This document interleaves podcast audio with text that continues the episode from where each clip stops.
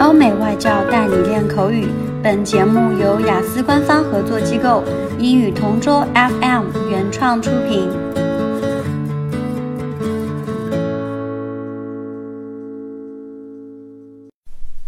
Describe a good piece of news you heard on TV or on the internet. I've always preferred reading feel good stories over bad news, so one particularly uplifting piece of news that I heard recently was from India.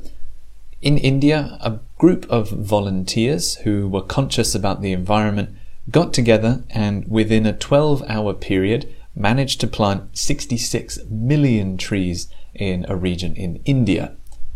I came across this story while I was scrolling through a news website, as I often do, and the headline caught my eye because the numbers were so incredibly high and the time period was so short. The planting and the reforestation took place in the Narmada River in India, and it was purely run by volunteers who wanted to take care of the planet and do something good for the environment. Uh, I shared it on my social media page, and soon my friends started sharing it on theirs as well. I think I liked seeing a positive story on the website because usually there's so many violent and terrible stories coming from around the world.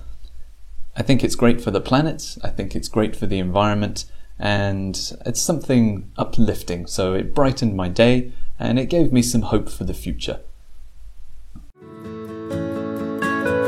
OK，今天的口语话题就到这里啦。 如果你有什么想听的话题，可以在音频下面给我们留言。